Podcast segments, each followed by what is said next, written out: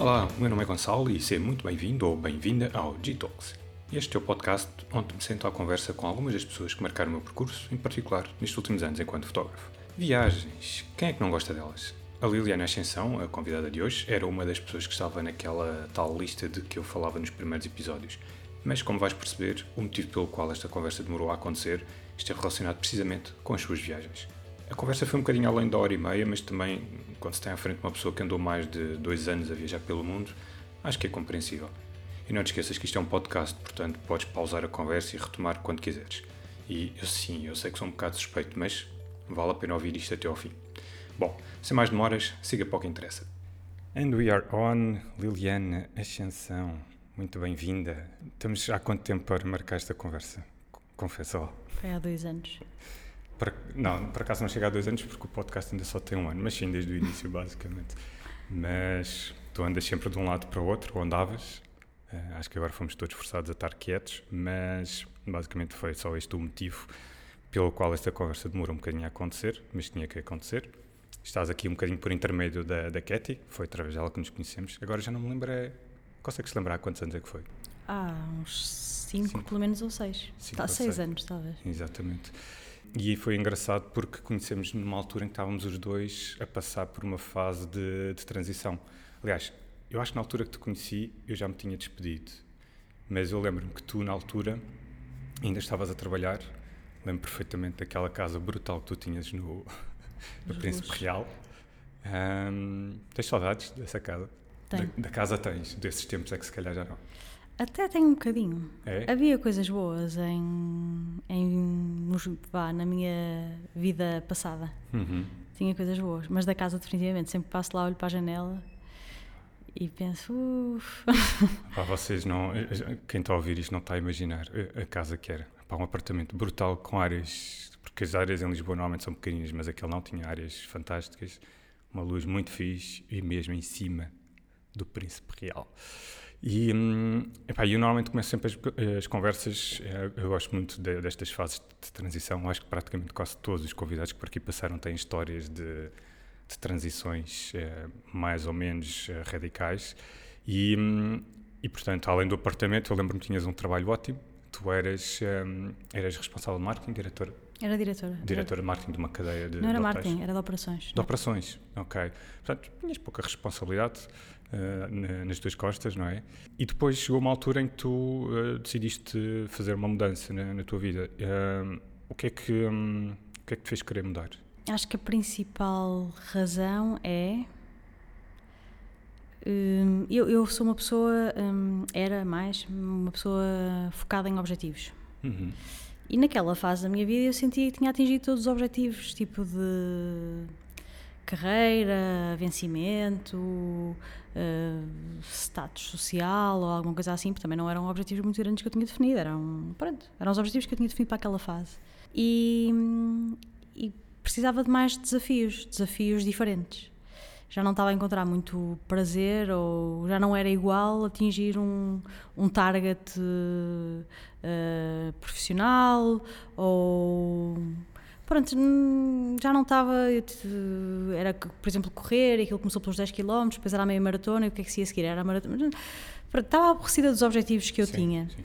E eu lembro-me que na altura, eu, eu, eu, acho que isto até foi antes de tu te despedires, eu lembro de tu contares, e se não estou em erro, tu acho que até tinhas lá em tua casa um mapa, uh, porque acho que estavas a planear uma viagem, tipo uma viagem à volta do mundo, mas eu acho que isto era antes de. Eu acho que não, já não tenho certeza, mas acho que na altura ainda não te passava pela cabeça despedir-te, não era? Achava que ia pedir um ano sabático. Era isso, pois, era isso, era isso. Achava que ia ter a oportunidade de fazer um ano sabático. Eu já queria fazer uma viagem grande, nem tinha a certeza que queria viajar um ano, era tipo, pronto, uns seis meses, três meses, seis meses, não tinha assim bem definido quanto tempo. E, e eu achava que ia pedir uma licença sabática. E tinha um mapa muito grande na parede que eu tinha com um esferovite atrás, porque eu recebia hóspedes em Couchsurfing e Airbnb. Uhum e as pessoas deixavam lá um pino, não sei se te lembras, com a morada delas, de onde é que elas vinham. Tinha um eu caderninho. Lembro... Ah, ok, já não lembrava que era isso. Eu lembro-me que tinha. Eu pensava que era, que era os sítios que tu querias visitar, já não lembrava o que, é que eram essas marcas. Ok, mas lembro-me, lembro. lembro. Alguns eram os sítios que queria visitar, mas outros eram hóspedes que tinham lá passado, punham um pino com um número e depois deixavam a morada ou sugestões na, nos sítios deles. Okay. Que eram quase todos da Europa, as pessoas que vinham, mas tinha assim já alguns pepinos para lá estranhos no Quebec e uhum. em Montevideo, no Uruguai. E não visitei nenhuma dessas pessoas depois, no final. A sério? Não. e já agora, como é que, antes de avançarmos mais, como é que começou isso de. Tu já tinhas feito couchsurfing, tu? Já. Ok. Foi assim que começou a quereres receber pessoas em tua casa? Uh, não, acho que não. Então, eu, eu tenho mesmo uma tendência para as pessoas e eu gosto de ser anfitriã, uhum. uh, da host. Acho que é o. Se eu tivesse que, hum, na, neste momento e assim nos últimos anos, me identificar com o meu arquétipo preferido, é o anfitrião. Um okay. anfitriã. E gostei sempre muito disso, de receber pessoas e estar em contato com pessoas. E depois tenho uma, uma atração pela diversidade. Portanto, pessoas estrangeiras de outras nacionalidades, de outras culturas, sempre me atraiu muito. E eu trabalhava com isso. Eu tinha começado a trabalhar em hotelaria uh, com 19 anos ainda. E estava habituada a partilhar a casa de outras pessoas, pronto, e, e quase no fundo a intimidade, porque quando entras num quarto de hotel ficas a saber que cor são as cuecas das pessoas. E, e eu trabalhava naquilo, e entrava nos, andava nos corredores, ou andávamos na... E tu estava habituada àquela partilha de espaço íntimo com estranhos. Sempre, fez, sempre foi muito natural para mim. E quando comecei a viver sozinha, hum, pois também achava muita piada às novas tendências daquela economia circular hum, na fase, que agora ainda se mantém. Então aquilo era, o couchsurfing era um, um, era juntar um útil ao agradável, que é, vamos promover aqui formas alternativas de sociais, eh, uhum. de convívio social e vamos eh, intensificar o meu contacto com outras culturas, porque é muito diferente eu ter dizer bom dia a um hóspede de forma formal com um avatar num hotel e ter uma pessoa sentada em minha casa a contar-me como é que se vive no Quebec ou como é que se vive uh, onde quer que seja, não é? Exatamente. E como é que se deu então depois essa essa transição, portanto, desse plano que tu estavas a, a fazer de uma viagem longa para o momento em que decidiste despedir-te? Então, a história foi: eu hum, trabalhava num grupo hoteleiro português, que estava aqui em Lisboa, e estava a preparar a abertura de um hotel. E achei, por lealdade ao meu chefe, ao meu patrão, o administrador na altura, que tinha que o avisar com muito tempo de antecedência, porque eu ia ser a diretora do hotel, não é? Diretora de operações, e tinha que o avisar com muito tempo de antecedência para haver um, uma passagem de testemunho bem organizada e porque ele e porque queria ser honesta e transparente e queria falar dos meus objetivos no meu local de trabalho com colegas e com ele sem ter que estar a esconder nada. Só que eu acho que comuniquei aquilo cedo demais. Um, e então acabei por então no final do ano quando estávamos a falar do ano seguinte falamos do ano todo e eu disse-lhe que no final desse ano depois que ia pedir uma licença sabática se isso fosse possível. Portanto, aquilo não me correu muito bem. Inicialmente ele lidou de forma mais ou menos neutra com aquilo, mas passado dois meses ou três, a minha situação profissional já não estava a ser nada agradável. A informação estava a ser passada já a outras pessoas, estava um bocado excluída. E então acabei por precipitar a saída, despedi-me mesmo, em vez de pedir uma licença sabática e de esperar até ao final do ano, eu em março já me tinha despedido e estava sem um plano e sem trabalho. Uh, então foi assim uma fase uh, em que eu me entreguei mesmo no chamado flow, e aprendi a, per a, perder a necessidade de controle e de saber o que é que vou fazer e de ter um plano. Porque eu mesmo quando queria viajar, eu, eu, eu tinha um plano e queria ter um plano e queria saber para onde. E nessa fase em que aquilo saiu um bocado do meu controle, não saiu do meu controle no sentido em que fui eu, fui eu que tomei a decisão, mas tomei uma decisão que eu não tinha planeado. Melhor, as consequências dessa decisão é que não foram bem aquelas que tu tu tinhas imaginado, não é? Sim, e tomei a decisão de me despedir, de me despedir imediatamente e de, de sair da empresa imediatamente. Okay. E quando não sabia, o plano era só viajar a partir do início do ano seguinte e iria ter um ano todo para me organizar e para pensar onde é que eu queria ir e tal. Aí dei por mim em março, já sem. Sem trabalho? Sem trabalho e com a intenção de viajar, mas sem saber para onde. Ainda consegui, mais ou menos na mesma altura, acabar uma relação de uhum. três anos e tal, ou quase quatro que era para, para, intensificar mais a coisa. e pronto. E depois, que, como é que decidiste hum, o que é, para onde ir? Ou seja, tu não tinhas nenhum plano específico, quer dizer, tinhas a tal, a tal uh, viagem mais ou menos planeada, mas acabaste depois por não seguir esse plano, ou seguiste? Uh, não, porque na altura então eu tinha o meu o namorado, o meu companheiro, o Ricardo, que não uhum. me lembro se acho que chegaste a conhecer, Sim. e a ideia era nós viajarmos eh, juntos e depois, como nós acabamos a nossa relação, eu também não queria, do pouco que nós tínhamos falado, não tínhamos planeado nada, era a ideia era viajarmos, não era mais nada. e tínhamos falado de algumas coisas. Eu não queria tipo seguir nada relacionado com esse plano. Ok. Portanto, o pouco plano que eu tinha, eu queria, eu queria abandoná-lo. E acabei por comprar. Ah, e o que é que acontecia? Eu tinha um contrato de arrendamento ainda até ao final do ano. Ok. O meu contrato era de dois anos, eu tinha estado só um ano e tal na tal casa, e portanto até ao final do ano eu tinha um contrato de arrendamento. hum, que ia ter que pagar a renda e tal. Portanto, e eu estava já decidida que só ia viajar no ano a seguir. E então, durante esse período em que eu já me tinha despedido, já tinha acabado a relação, estava aqui em Lisboa, não estava a trabalhar e tal, comecei a frequentar aqui em Portugal e a explorar as comunidades alternativas, uh, retiros de meditação, retiros de vipassana, retiros de yoga, que eu praticava yoga ali no, no GCP, e com isto tudo surgiu a ideia de ir para a Índia. O primeiro destino ser a Índia, porque era o que estava mais colado a esta realidade da meditação, do yoga, das pessoas que eu, novas que eu passei a conhecer falavam muito da Índia e então foi assim, comprei um bilhete só de ida para a Índia. Ok, foi. E nunca já tinhas, nunca tinhas estado naquela zona do globo? Não, não, nunca tinha Ok. ido para lá. E foi logo. Eu não conheço a Índia, mas daquilo que eu ouço toda a gente dizer é assim um choque eh, cultural, um choque a vários níveis, não é? Foi. E tu foi logo para aí que te atiraste. Pá, eu tinha uma mochila de 16 quilos, que entretanto já evoluí e, e percebi que era um É excesso. Era muito, mas era uma mochila de 16 quilos, que eu também não sabia quanto tempo é que ia andar com ela, Certo, mas certo. andei ba- bastante e lá chegaremos, não é? E um bilhete de ida para Delhi, que é só uma, uma cidadezinha Sim, no norte da Índia, zinha. eh, que tem uns 15 milhões de habitantes, uma coisa assim, não sei. Acho que é- Tem, tem um Portugal. É, é- Acho- é é uma cidade do tamanho de Portugal. Acho Aliás, é maior do assim. que Portugal. Acho que é algo assim. Portanto, tinha um bilhete de ida para lá, nunca lá tinha estado e, e tinha uma- marcado uma noite, a primeira noite, Ok, num hotel. ok. E era tudo que eu tinha, mais nada. E um passaporte e dinheiro. Pronto.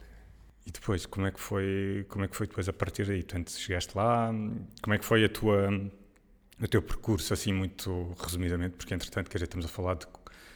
Tu passaste quanto tempo na estrada? Na Dois estrada, anos. entre aspas, dois anos, 20 meses. 20 meses. Portanto, tu chegaste a Delhi e, 20, e andaste basicamente 20 meses pelo com mundo. aquela mochila. E com aquela mochila e pelo mundo.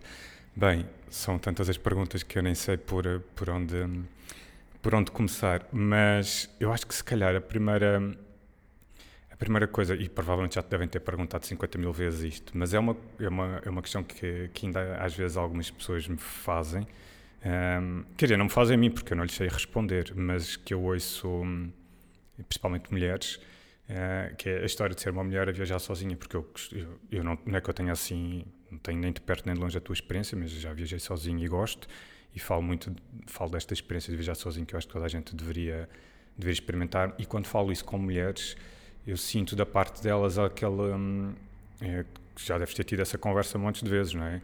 Epá, mas mulher, sozinha, e ainda por cima tu, mulher, sozinha, e foste para a Índia, porque uma coisa é viajar sozinha na Europa, acho eu, e outra coisa é viajar, eu acho que há certas zonas do globo que para uma mulher sozinha, se calhar é mais arriscado. Não sei, isto é um mito? Qual é que foi a tua experiência? Não, é- não é bem mito. Para já, essa pergunta que estás a. ou essa, esse- essa constatação de que há muitas mulheres que têm medo, e muito- muitas mulheres e muitos homens que têm medo pelas mulheres, que, que, que a mulher não pode viajar sozinha, é um facto. E eu, eu não sou. eu sou corajosa. E mesmo durante esse tempo em que comecei a dizer a amigos que ia, então afinal depois já dizia, agora já, já sei para onde é que vou agora, tenho um bilhete para onde? É para a Índia. Ei pá, tinha que ser logo para a Índia. Ah, quando ia falando com as pessoas, as pessoas, e não tens medo, e então o medo era, estava estavam constantemente a perguntar-me, não tens medo, e o medo, e o medo, e o medo. E eu não tinha medo. Então, só resumidamente, quando cheguei lá, aquele ar tropical, isto é romantizado a coisa e é factual também. Uh, Sai-se do avião e há um bafo assim exótico. Uh, cheiros diferentes, sons diferentes, as pessoas têm um ar diferente e eu senti-me muito confortável no meio daquilo tudo. Pensei, não, isto está tudo bem. Isto só, uh, relativamente à minha questão. E andei ali à procura do medo. Eu na altura até escrevia assim, às vezes, uns. supostamente ia fazer um blog, que nunca cheguei a fazer. Mas foste escrevendo bastante no Facebook. Ia escrevendo depois no Facebook. E até escrevi sobre isto e lembro-me, tive muito feedback, muitas pessoas a comentarem, que eu dizia, pá, eu ando aqui à procura do medo em mim e eu não encontro. Porque toda a gente me dizia: tens de ter medo, tens de ter cuidado, e não tens medo, e não tens medo de ir sozinho, e não tens medo de não saberes para onde é que vais, e não tens medo da Índia, e não tens medo de viajar sozinho, e não tens medo de depois não ter emprego, não tens medo de acabar o dinheiro, e não tens medo de ficar doente. Não. Pá, e eu não, não, não, não, não. E depois cheguei lá e pensei: eu se calhar devia ter medo, mas eu não tenho medo. Andava à procura de medo e não tinha. Mas realmente, pá, há coisas que para qualquer pessoa a viajar sozinha exige cuidados alternativos ou cuidados extra, que pessoas a viajar em grupo não exige. Viajar por si só exige mais cuidados do que ficar em casa.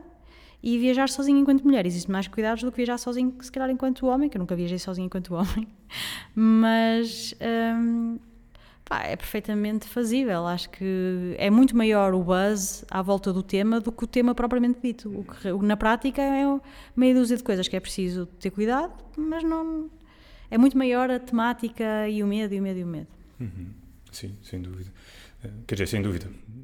Para mim já não é novidade, porque eu acho que já te tinha ouvido falar eh, a ti de, de, desta questão, mas eh, era bom ter-te aqui a partilhar essa experiência, porque era aquilo que eu te estava a dizer. Sempre que falo desta questão de viajar sozinho e do outro lado está uma mulher, uh, muitas vezes o feedback que eu sinto é um bocado, ah, ok, sempre bonito falares, mas vê-se mesmo que és homem. Um, portanto, é bom ter, ter-te aqui a ouvir-te a partilhar isso. E tu uh, estavas aí a falar de uma questão de estás à procura do, do, do medo, quer dizer, procurar aqui também, de certa forma, sentido figurado e não encontrares. Isso não está relacionado com aquilo que tu estavas a contar há bocado. Estavas a contar uma coisa muito engraçada, que era quando tu te hum, despediste e quando pronto, tudo o resto que seguiu acabou por uh, ser um desencadear de, de, acontecimentos, não é? Mas tu, uh, parece-me que entraste ali logo numa fase do deixa-te ir. Sim. E, um, e tu, quando começaste a viajar, já ias, tu, quando foste para a Índia, já ias com esse mindset, deixa-te ir não foi? Sim. Não, achas que isso se calhar te ajudou a encarar uh, alguns constrangimentos relacionados com, com essas viagens, com não teres um poiso certo, com não saberes o teu destino? Sim, um... definitivamente. Essa prática da entrega, não é? Do surrender, uh, era uma coisa na qual eu não estava nada habituada. E então eu queria definir um, um, um, processo de evolução novo na minha vida, eu queria evoluir, não é? E até aí tinha sido focada em objetivos e o objetivo é o objetivo. Então, depois o novo objetivo era esse, não ter objetivo, entregar-me e deixar que. Ah, isto é meio. Uh, holístico, esotérico que eu estou a dizer, mas deixar que a vida me levasse, que era uma coisa que eu nunca tinha feito. Eu, eu atingia um, um objetivo, definia um objetivo, atingia-o, definia o seguinte. Exatamente. Portanto, o objetivo era fazer isso era entregar-me. E, e, e, essa entrega pressupõe muita confiança no processo. Autoconfiança, confiar que eu vou estar bem, que me vou saber cuidar e também confiança no processo. Uhum. Que o processo que se vai desenvolver à volta do que é que seja, neste caso era uma viagem, e a minha vida no geral, que vai correr tudo bem. E é preciso. Uh, às vezes repetir, não é? Não, vai correr tudo bem, está tudo bem. Eu estou bem neste momento, tenho que, eu tinha que me lembrar às vezes. Eu neste momento estou bem, estou saudável, uhum. uh, tenho fome, não tenho. Está tudo bem? Sim. Então pronto, não vou estar aqui a projetar cenários em que eu não estou bem, porque eu neste momento estou bem e vou-me focar e trazer assim outra vez ao momento presente. E na altura, pronto, eu estava muito conectada com as práticas de meditação, do mindfulness, e isto era quase um exercício permanente. Um, e, mas o medo um, estava lá, mas no meu caso era mais o medo de não gostar da experiência, de.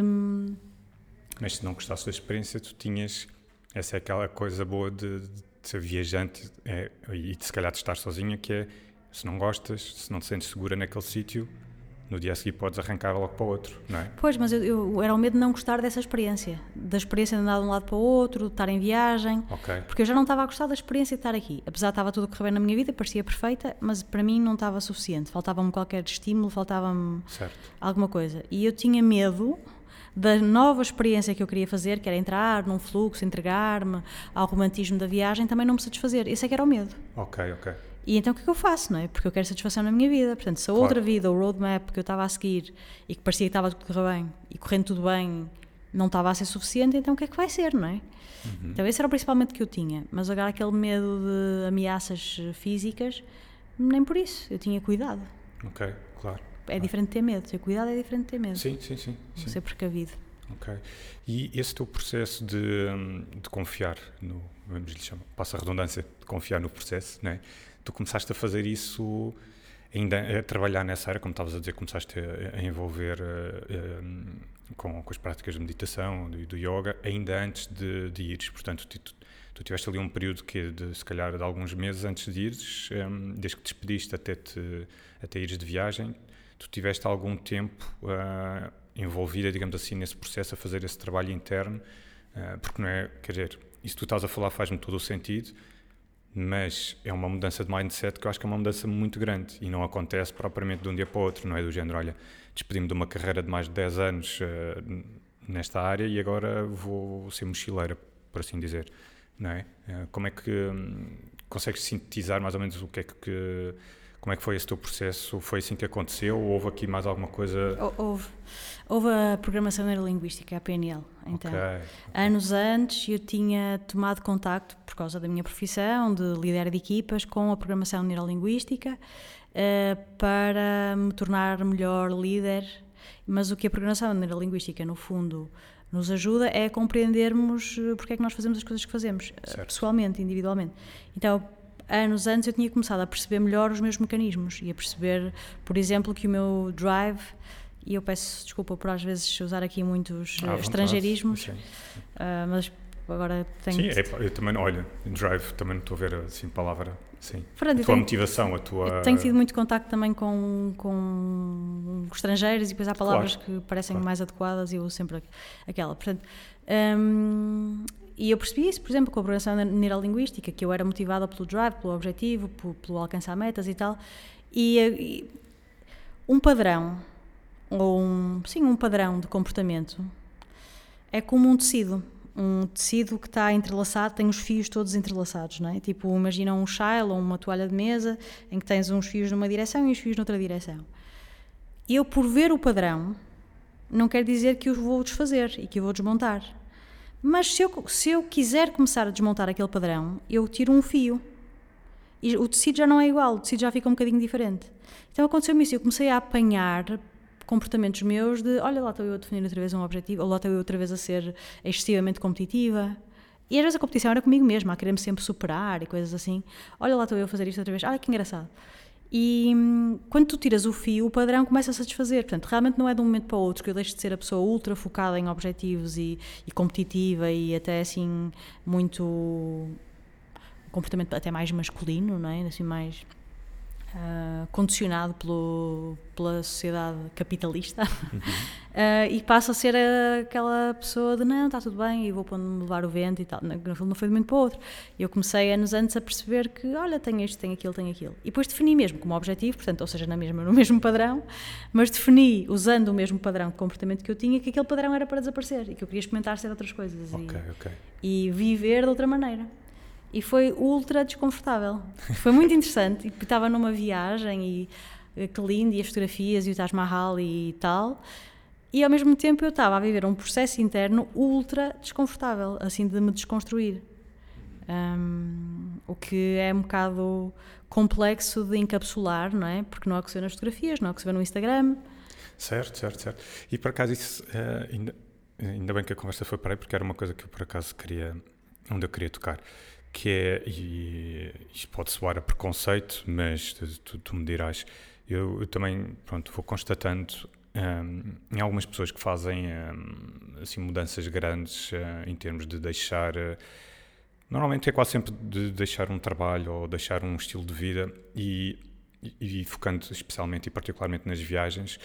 E a minha questão é: uh, se te cruzaste com, com pessoas que estavam a fazer um processo similar ao teu, ou seja, que tinham deixado uh, uma, uma espécie de vida para trás e agora estavam de mochila às costas pelo mundo.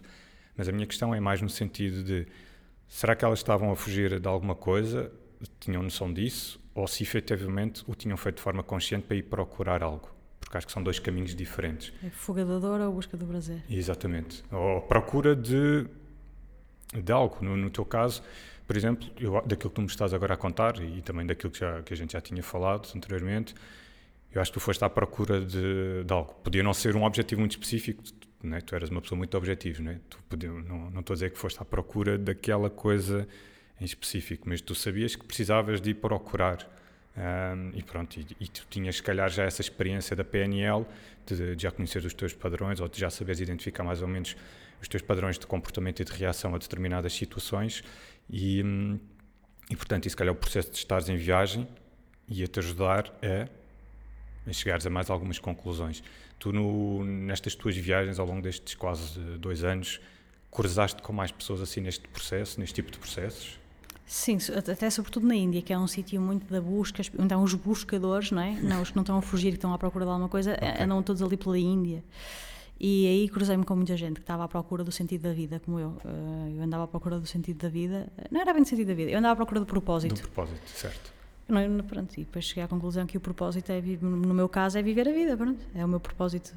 Uhum. E, e encontrei por aí muita gente, sim, que tinha fritado da pipoca, como se diz em bom português, certo. e que decidiu largar tudo e que alguns já estavam lá há muito mais tempo que eu. E eu lembro-me no início de chegar, logo, logo no início, de chegar à Índia e de, de, me cruzar com uma italiana que tinha, estava em viagem tipo há quatro meses e estava tinha passado tipo dois meses no Sri Lanka e dois meses na Índia e eu pensar, uau, ela teve dois meses inteiros na Índia está a viajar já há quatro meses. E depois eu fiquei tipo na Índia para aí cinco meses, ou, ou, ou os quatro meses eh, inteiros quase nem. Mas eu lembro-me que no início tudo que me parecia uau, tipo esta pessoa, eu acho, eu tinha 32 anos ou 33 anos e, este, e achava que não, já não era assim muito nova e depois encontrava pessoas de 40 e de 45 a fazerem a mesma coisa ou com estilos de vida que aqui nós não somos, não, não éramos, acho que agora por causa que que entretanto nos últimos dois ou três anos que houve uma, uma mudança muito grande, mas pelo menos no meu, no meu contexto em que eu vivia não era exposta a pessoas com estilos de vida muito alternativos.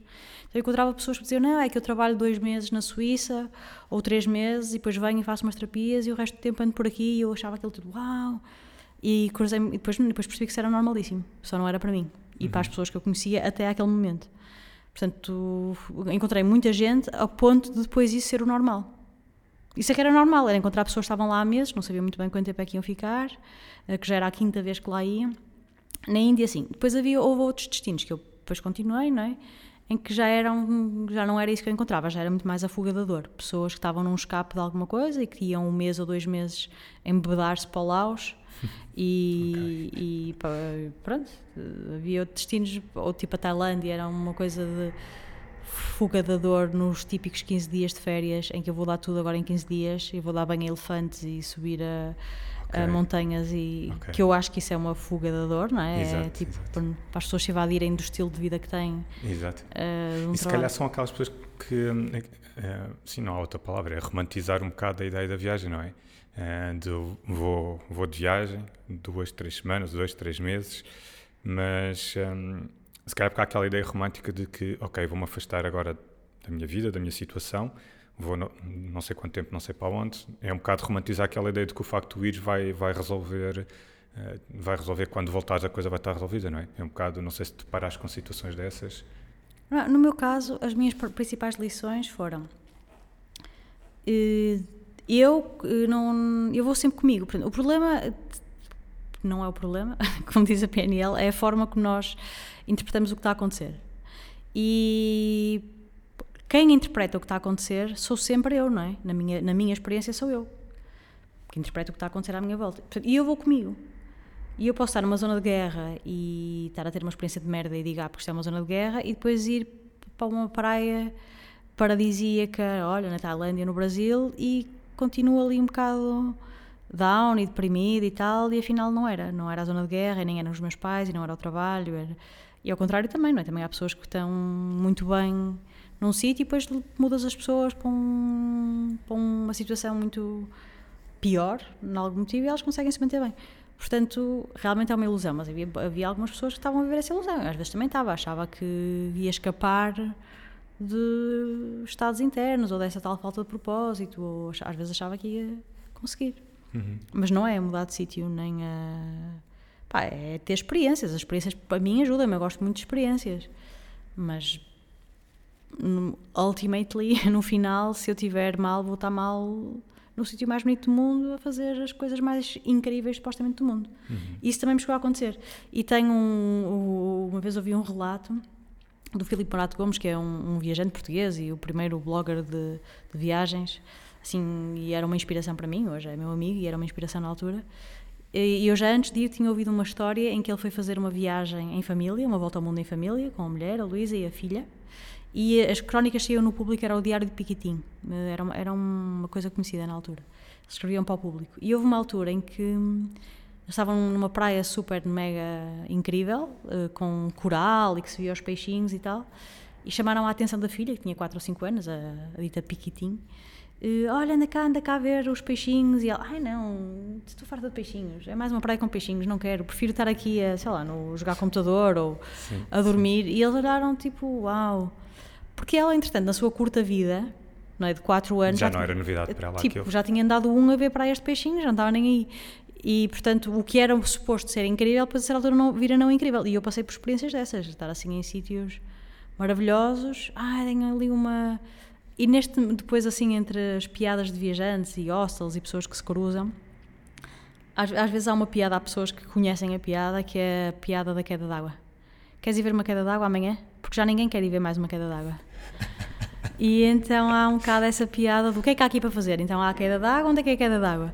Yeah. Porque chega-se, ah, vai-se a um sítio e nestes sítios assim mais de natureza, normalmente há sempre qualquer coisa que é muito igual à outra. E por Sim, isso até pode ter mais uh, um metro a queda d'água, ou o templo pode ter mais 50 anos, mas a essa altura não te faz diferença nenhuma. Não queres ver mais um templo e não queres ver mais uma queda d'água. Sim, sim.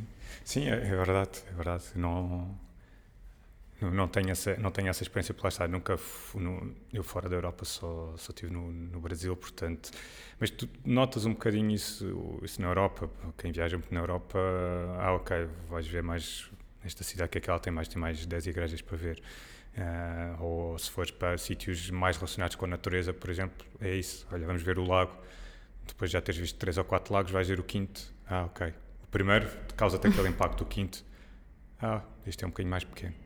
Uh, portanto, sim, se fosse uma vez por ano, não é? Sim, sim, sim, tem, tem, tem a ver com isso. Agora, se fosse ver cinco lagos seguidos no mês, pá, o quinto já. Sim. Até pode ser o melhor de todos, mas tu já. Sim, já viste. Sim, faz sentido. É uma boa, é uma boa, é uma boa piada essa. É, piada que, que, dá que pensar, não é? Porque na verdade é a forma como tu encaras, tudo se resume é, a forma como tu encaras. É uma questão de percepção, não é? Ao fim e ao cabo, acho que é a melhor palavra resume-se à percepção que tu, que tu tens das coisas e ao valor que tu dás à coisa, estejas aqui ou estejas no sítio mais incrível de, do planeta, não é? Um, e, e, voltando então à, à Índia, tu estiveste na Índia então, estavas a dizer quatro, Ai, quatro meses? meses? Quatro meses e tal. E depois, então faz-me faz assim um, um, um breve resumo da Índia 20 meses depois. não, mas um breve resumo no sentido de: olha, fui, saí da Índia, fui tal, tal, tal, tal. Quer dizer, por ordem, se calhar, não sei se é fácil, mas quais foram os países? Não, muito difícil, porque nem foram assim tantos países. Para já eu não, não andava a colecionar nem a contar países. E depois entrei mesmo naquele uh, momentum de eu vou ficar o tempo que me apetecer no, no sítio que me apetecer. Portanto, se chegar a um sítio que é suposto ser maravilhoso e não tiver a gostar, vou logo embora. E fazia isso. E o contrário também, se chegar a um sítio que supostamente não tem nada e eu não tenho história nenhuma para contar sobre aquilo e eu tiver a gostar, fico lá. Então, na Índia, a Índia é gigante, eu fiz quatro meses e tal, andei para lá quatro meses e tal, andei no norte e no sul e não vi aquilo tudo e fiquei com vontade de mais. Só que ainda também é intenso e é cansativo. E eu saí de lá porque estava cansada, já da Índia. E fui por terra, entrei no Everest, no, no, no, Everest, no Nepal, porque eu queria ir fazer o EBC, o Everest Base Camp, e entretanto ia ser a altura ideal uh, uhum. do ano para fazer aquilo. Portanto, eu só tinha mais ou menos um mês específico para estar no Nepal.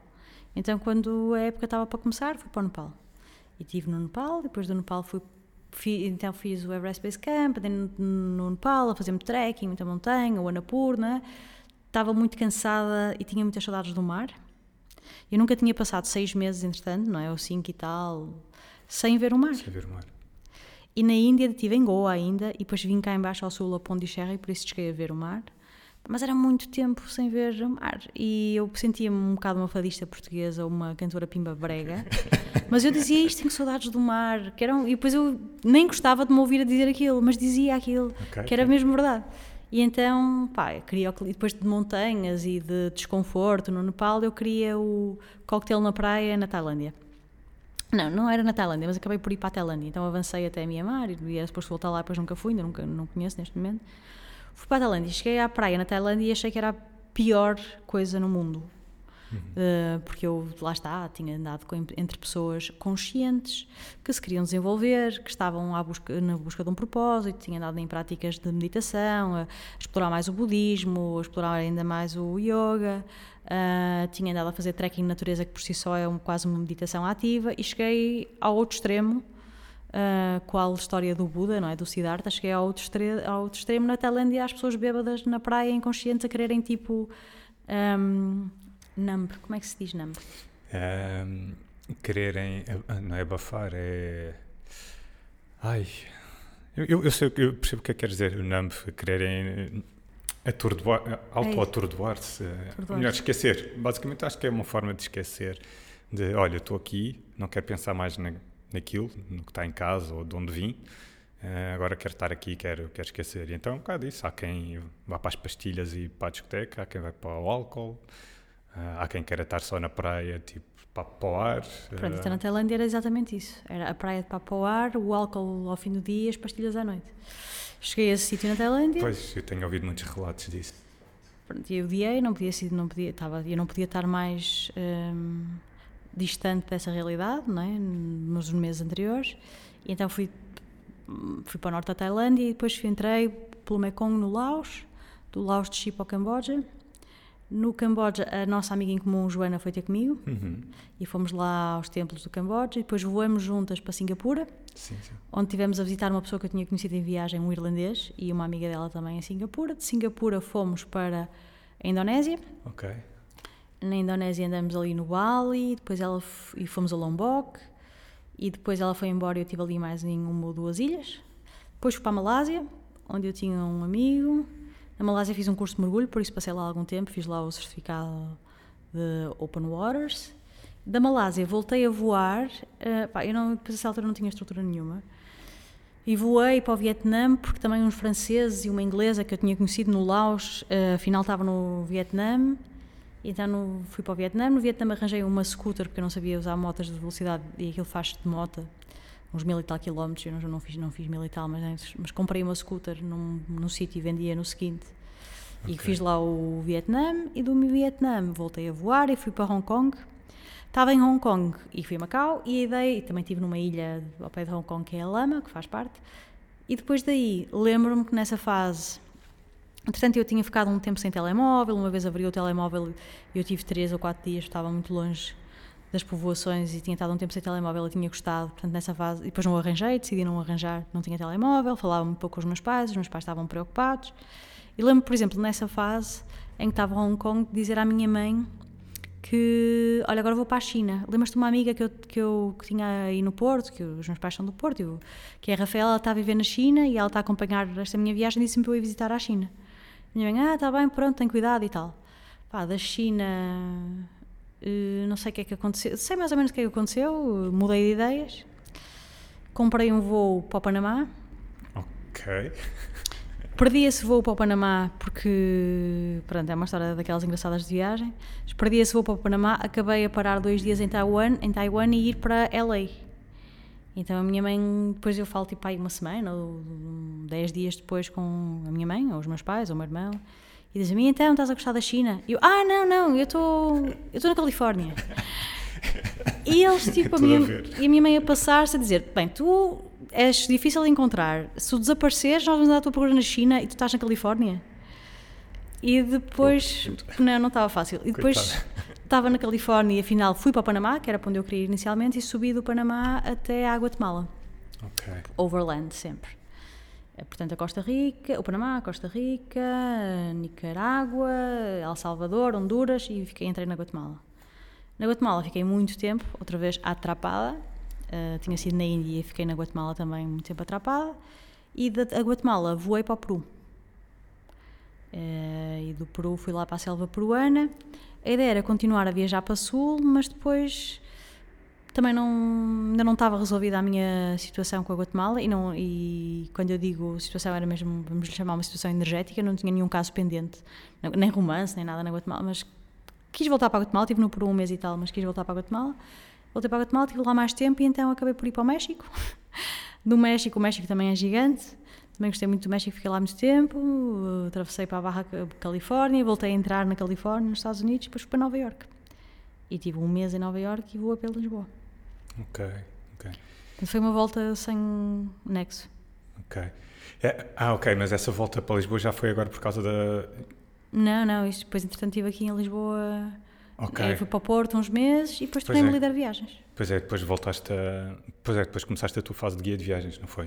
E depois é que, porque eu estava-me a lembrar, porque eu agora ia te pedir para, para escolheres uma história, mas não queria que contasse a história de- do teu regresso a Portugal forçado pelo Covid, porque essa história já contaste no. Contaste agora recentemente no, no podcast do, do Pedro, no, Na metamorfose. na Metamorfose Ambulante, do Maluco Beleza, portanto eu até posso deixar depois a. a- eu acompanhei, aliás, eu acompanhei essa telenovela no teu Facebook. Uh, depois contaste-a no, portanto, na Metamorfose Ambulante do Maluco Beleza, portanto as pessoas sugiro que vão, que vão ouvir que vale muito a pena essa história, mas uh, se calhar da tua primeira, de- dos teus 20 meses, se só tivesses tempo para para contar uma história, qual é que escolhias? Positiva, inspiradora. De, deixo ao teu critério. Qual é a primeira, se calhar, que te vem assim à cabeça? Até a primeira que me veio à cabeça pode, é meia inspiradora, meia não inspiradora, não sei muito bem o que é que é, mas é a primeira que me veio à cabeça. Então, essa descida do Mekong eh, no Laos. Então, entrei na- no- pelo norte da Tailândia, entrei no Laos e decidi fazer a descida do Mekong em slow boat. E ao descer esse rio em slow boat, aquilo são três dias ou quatro, já não me lembro muito bem, acho que são quatro dias, três noites que demora a descida do rio, numa barcaçazita que é mesmo muito lenta. E aquilo, eles metem para aí umas 40 ou 50 pessoas dentro do barco. O barco tem umas. eh, Ah, quando uma barcaçazita, eu pensava que era uma coisa pequenina para meia dúzia de pessoas. não, é, 40, não é 50. muito pequena, mas é, é, Mas ainda leva 40, 50 pessoas fechadas, 3 dias. é um barco que tem assim. é coberto e tem uns bancos de madeira. Nós vamos ali sentados. E depois o barco para em povoações e nós dormimos na povoação. Ok, ok. Portanto, nós levamos snacks para comer ao almoço e depois ao fim do dia, tipo 6 da tarde, o barco para, esquece uma povoação, dorme-se nessa povoação. Ok, E é uma coisa um bocado para party people. ok. Portanto, nas povoações há assim sempre uns. eh, Arranja maneira de fazer festa. festas e tal. Então, e há álcool dentro do barco, as pessoas levam sempre cervejas e vinho, não sei o quê. Então criam-se ali grupos eh, curiosos. E eu, a fazer a minha descida de barco, criei ali o meu núcleozinho, o meu grupinho. Criei, não, não fui eu que criei deliberadamente, juntei mais um grupo de pessoas. Só que era o grupo mais heterogéneo que eu poderia imaginar. Eu te vou contar, que era um eh, finlandês, eh, já com os seus 50 anos, que estava a viajar sozinho e que era uma pessoa socialmente eh, estranha, um casal australiano que estavam numa espécie de lua de mel, mas que também já estavam a viajar tipo há oito meses, o que para eles é normalíssimo, uma lua de mel de oito meses não era nada de estranho. Ok. Então é uma a tal inglesa que era cantora, com, com quem eu depois me quis encontrar no Vietnã, dois franceses que estavam, muito jovens, tipo de 23, 24 anos, estavam a gravar um documentário, a fazer um documentário, uma suíça, que vou-te já dizer a idade, mas é, faz parte da história, e um americano que vivia na Tailândia, que dava aulas de inglês na Tailândia, e eu. Fizemos ali um grupinho e cada vez que parávamos numa aldeia fazíamos fé, eh, íamos todos jantar juntos e se fôssemos ir para os copos íamos juntos e tal.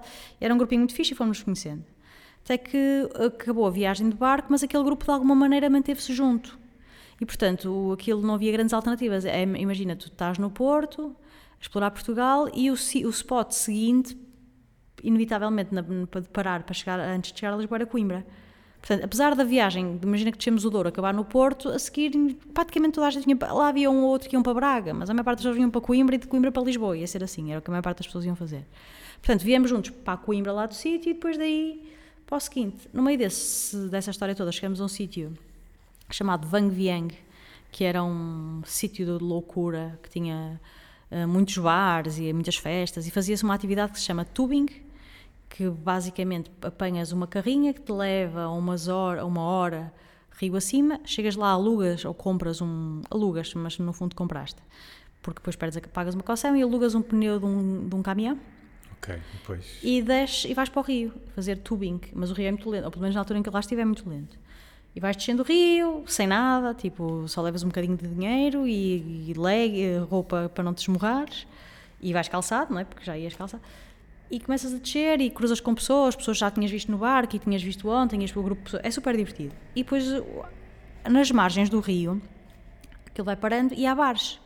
Há bares a, há bares a vender álcool e drogas. E as pessoas vão comprando coisas e tal, e vão descendo. Portanto, aquilo é uma festa muito louca. E só ao final da noite é que finalmente se consegue chegar eh, ao sítio de onde partiste, que é Vang Vieng, eh, a cidadezita, a aldeiazita, a vila. Só demora-se muito tempo a chegar lá. E entretanto, no meio disto, vais encontrando as pessoas. Já perdeste o teu pneu, porque saíste do pneu para ir ao bar. Quando voltas, não tens pneu e, portanto, a precaução já foi à vida. Aquilo deve ser um negócio paralelo. Pronto, depois, então, à noite, numa grande alegria, encontrei as pessoas com quem eu estava. Ei, que fiz, estamos todos e quase todos, mas um ou outro não podiam ir porque tinham perdido o calçado.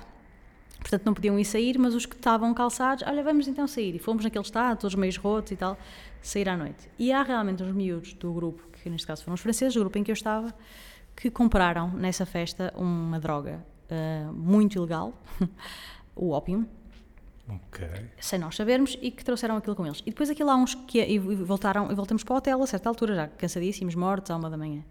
Estamos todos ali no hotel onde nós estávamos, tipo no hostel, e chega a polícia. Uh, com pá, que só falta. Uma cena a filme, assim, tipo hands up, ninguém toca em nada. Pronto, então, basicamente, o que nós viemos a perceber foi que aquilo há um esquema em que os sítios estão autorizados a vender drogas, porque depois dizem à polícia quem é comprou as drogas Portanto, o sítio ganhou o dinheiro porque vendeu aquilo e a polícia ganha dinheiro porque as pessoas ficam cheias de medo e subornam, e subornam a polícia. Okay. Só que, pronto, o que a polícia fez foi, chegou ali e levou o grupo todo. Porque havia duas pessoas, disseram, ah, aquele grupo grande uh, que tem. Portanto, o grupo, a polícia chegou ali, hands up, ninguém toca em nada, nós todos assim, eles começam à procura, não é? A, revistar as nossas coisas, e encontraram. E não sabiam de quem era, e estavam nas nossas mochilas, ou, e levaram-nos todos para a esquadra prenderam-nos a todos. Cada um na sua cela e alguns de nós ainda sem perceberem bem, sem percebermos bem o que, é que estava a acontecer. E aquilo, pronto, foi uma cena horrorosa em que havia o bad cup e o good cup.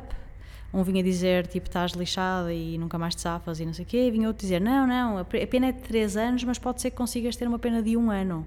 Tu é que és a portuguesa. Ei, meu, tu nem embaixada tens aqui. Porque os outros ainda têm, mas a tua embaixada é na Tailândia. Pronto, mas não te preocupes, eu vou-te ajudar. E andamos naquilo, okay. uma noite inteira, e depois no final, hum, lá eu percebi, acho que eu fui a primeira pessoa a perceber que ah, eu tenho que os subornar, eles querem dinheiro.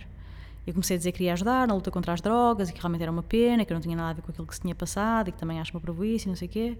Mas pronto, eu tenho é que sair daqui porque eu não tenho nada a ver com isto e tal. E aquilo acabou com o suborno e com todos nós a darmos quase 100 euros para eles era muito, que nós éramos praticamente 10. Yeah. A parte interessante nisto é que depois o grupo, nós mal saímos ali, percebemos que aquilo era um esquema, fomos ler, ler na internet e havia muitas histórias desse género. A parte mais interessante é que o grupo depois continuou junto, ainda mais uns tempos, portanto ficamos mais ligados com aquilo, só queríamos era ir embora do Laos. E eu percebi-me que, e não, nós havia coisas que não eram tema, tipo quem és, ou quanto é que, ou ganho, quanto dinheiro é que tens para viajar, ou o que é que fazias antes, não era um tema, não, não sei, tínhamos de entrar ali num ritmo em que não era. E eu percebi-me, já depois de ter passado por nessa experiência que foi dura, estar tipo aí há duas semanas a viajar com aquele grupo de pessoas, que a rapariga com quem eu viajava, com quem eu partilhava quarto, quando nós nos dividíamos, eu partilhava sempre quarto com uma miúda, que era da Suíça, e um dia estávamos a falar de idades, e, e, nós dizemos as duas, sim, porque nós devemos ter idades próximas. E eu não, eu sou um bocado mais velha que tu. E ela, mas não deve ser muito. E eu achava que ela tinha uns 26 ou 27 anos. E eu tinha 32. E ela achava que eu tinha uns 26 ou 27 anos. Ela tinha 19. Oh. E era uma miúda suíça que andava a viajar há 6 ou 7 meses já e que, que se portou ali perante todas estas circunstâncias de forma que eu com 19 anos não teria maturidade para lidar com aquilo. Uhum.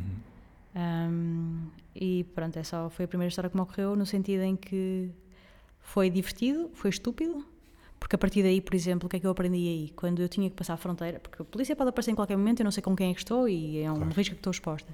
Mas, por exemplo, quando chegávamos a uma fronteira, ou entre estados, em países, ainda agora no México, eu ainda hoje no México faço isso. Anos depois. E eu separo-me das pessoas com quem estou, se não os conhecer. Pois, pois. Arranjo uma desculpa, tenho que ir à casa de banho, vocês vão indo e eu, já, eu, fico, eu fico para trás. Pois, isso é um cuidado, lá está. Vem da, vem da experiência, uma coisa que também nunca me tinha ocorrido. Quando estás a viajar sozinho, se fores apanhado em grupo, tu não sabes, eh, não sabes eh, pronto, os hábitos das outras pessoas, que tipo de pessoas é que são, não é? E depois podes levar por tabela facilmente. Sim, há, uma parar, uma, há uns autocarros na Guatemala em que mandam toda a gente sair e eu às vezes eh, estou a falar com a pessoa que está ao meu lado e tal, mas mal chega a polícia e mandam toda a gente sair e eu afasto-me logo. E às vezes, às vezes até sou mesmo direta, tenho que dizer, não, não, eu prefiro que fiques aí, prefiro, mas se eu puder disfarçar, disfarço. Fico para trás e ficar para os atacadores e coisas assim. Mas foi uma primeira aprendizagem, portanto foi estúpido, foi divertido e também criou ainda mais conexão entre estas pessoas. Uhum. E o inspirador de ter uma miúda. Realmente somos todos humanos. E eu estava a partilhar há um mês quarto com uma miúda, nas circunstâncias mais extremas, não é? Tipo dentro de um barco, Sim, montes sim. de tempo, presa. E eu não, não conseguia ter noção da idade dela, nem ela da minha. Sim. Eu acho que faz parte do currículo de qualquer viajante já ter estado preso. Não? Sim, eu, eu já não, eu não tive só essa experiência, tipo, depois mais uma mais tarde, noutro sítio, mas sim, Ok. acho que é sim. porque eu ouço muito, eu gosto muito do, está, do, do, do, ai, do Pedro. Metamorfose Ambulante, do Pedro. E pá, ele já, te- praticamente, acho que quase todos os convidados que passam por lá Tiveram presos. tiveram já. Epá, eu acho que sim, eu acho que a maior parte, eu não quero estar aqui a incorrer em erro, não vou dizer todos, mas a maior parte, e muitos deles contam histórias que envolveram precisamente prisão. Eh, muitas das vezes por serem apanhados em esquemas. Pá, isso é que é assustador. É que uma coisa é fizeste as neiras, vais preso, ok, pronto, era, era, era expectável. Mas eh, muitos deles foram presos porque foram apanhados em situações ou de esquemas, eh, principalmente em países deste género, eh, ou então foram apanhados, lá está, por terem por estarem inseridos em algum grupo ou porque outro grupo conseguiu de alguma forma implicá-los a eles e foram ali apanhados no meio. E estas histórias são sempre assim um bocadinho. eh, lá está, uma pessoa que está de fora, que não está habituada e que eventualmente quer viajar sozinho, fica, pode ficar um bocado receosa. Por outro lado, eu acho que a parte inteligente de quem está a ouvir isto é aprender exatamente com os erros dos outros, não é? Eh, e tu já tens aí uma solução que faz todo o sentido, que é manter-te à parte ou arranjares maneira de te destacar quando estás envolvida num grupo. Não precisa, uma pessoa não precisa de, de ser ermita, digamos assim, não é? De não se dar com ninguém, mas simplesmente quando chega, ter cuidado nessas fases, quando, quando há ah, atravessado fronteiras, quando a polícia manda parar o transporte onde tu vais, ah, pá, tentar de alguma forma ah, estares à parte de- do resto Dos da malta. grupos. Exatamente. E já agora, eu, isso já tinha presente, mas já agora se as pessoas estiverem aqui a ouvir e a planear viajar de forma independente, nunca abandonar mochilas. Uhum. Neste tipo de sítios, de países em que há esquemas, porque às vezes são esquemas, mas eh, em lado nenhum, não é? Nunca se abandona mochilas, nem eu estou estou a dizer isto, é uma prática que eu hoje em dia eh, flexibilizo demasiado. Mas eh, sim, muito tipo nestas fronteiras overland em que se chega de autocarro ou numa van cheia de turistas e agora deixamos todas as mochilas aqui e depois vamos ali comer. Não. Não se abandonam as mochilas, as mochilas vão connosco. Uhum. E sobretudo quando estamos num grupo grande de pessoas. Porque eu agora, por exemplo, chego a um sítio, uma paragem- um autocarro, tenho que apanhar um autocarro, faltam 3 horas para o autocarro. Eu sou capaz de deixar ali a minha mochila grande na sala de espera, à vista, hum, porque não quero andar com a mochila. E então eu tenho uma técnica que é, eu sento-me lá um bocado, com a mochila grande no meu banco, e depois finjo que vou tipo à casa de banho e volto, depois vou outra vez e volto, e depois demoro tipo 3 horas na segunda vez. Mas a mochila fica ali num sítio muito exposto, em que ninguém vai lá mexer e as pessoas não saberão, só se alguém me tiver a observar, senão as pessoas não sabem se a pessoa já está para chegar, Ok. se foi só ali e já vem, eu deixo assim ali num sítio. Ah, E é uma. Não estou a aconselhar ninguém a fazer isto, não é? mas é uma técnica Ok, que eu tenho sim. para não andar sempre com a mochila. Sim, mas agora não faço isso a passar fronteiras, nem estados, nem. Claro, claro. E hum, a outra coisa engraçada que tu fizeste, ou faziste, não sei, eu lembro-me de ler um, um post teu no, no Facebook em que tu dizias que andavas sempre com, com uma bandeira de Portugal na, na Na mochila. E, e pronto, e acho que, acho que o propósito desse, desse eu acho que o teu, o teu ponto era que te tinha aberto muitas portas andares com, com, eh, com a bandeira. Aquilo não percebi foi, foi se tu estavas a falar no sentido figurado ou se tu- andas mesmo com uma bandeira, andavas mesmo com uma bandeira na mochila. Não, eu tenho um tipo um daqueles. Eh, Como é que se chama? Os. hum, aqueles quadradinhos que se cosem às mochilas. Ah, sim, um, tipo um patch. eh, Sim. Como é que se diz? Também, isso tem um nome, mas agora não me estou a lembrar também. Eh, E hum, um emblema. o emblema, sim. e as pessoas que põem o emblema dos sítios todos onde foram passando e tal. Mas eu agora já não tenho resistência a, coisa nenhuma, quer dizer, continuo a ter os meus julgamentos ou as minhas preferências, mas eu tinha mesmo resistência gigantesca a essa prática de contar, então e a que países é que já foste? E, já, e as cida- quantas cidades já tiveste? E aquela coisa de, de pôr as bandeiras e, Ah, sim, porque a malta, pelo menos houve uma altura que se via muita malta, tipo, bordava, um, bordava-se, ou seja, prende- cozia as Os bandeiras às emblemas. mochilas ou, ou um casaco, por exemplo, Sim. Sim. e aquilo parecia-me uma competição que para mim não fazia sentido. Ver quem é que colecionava mais Quem é que colecionava mais países? Porque eu posso dar uma volta ao mundo agora, tipo, em 20 dias. E estive em, em não sei quantos países e não, no fundo não tive nenhum. Uhum. Não conheci nada, não conheci nada da cultura, não percebi. Certo, exatamente. Pronto, e então eu achava aquilo parvo. E então decidi pôr a nossa. E não, eu vou pôr a, a minha bandeira. A bandeira Só, de Portugal. só tinhas a de Portugal. Só tinha a de Portugal. E havia pessoas que me perguntavam, ah, estiveste em Portugal? Ah, have you been to Portugal? E eu às vezes só respondia que sim. E aquilo era, eu tenho, eh, dentro das minhas, dos meus desenvolvimentos eh, e de pensamentos utópicos, eu acho que as fronteiras são um bocado uma parvoíce. Porque as fronteiras para já são uma coisa virtual, além daquelas fronteiras físicas que são rios e montanhas, a maior parte das fronteiras são virtuais. E, sei lá, países tipo Estados Unidos, que são linhas retas gigantes. E aí, hum, hum, há grupos étnicos vá, que se identificam muito mais, às vezes, com pessoas do outro lado de uma dessas fronteiras virtuais do que com o país em que estão inseridos.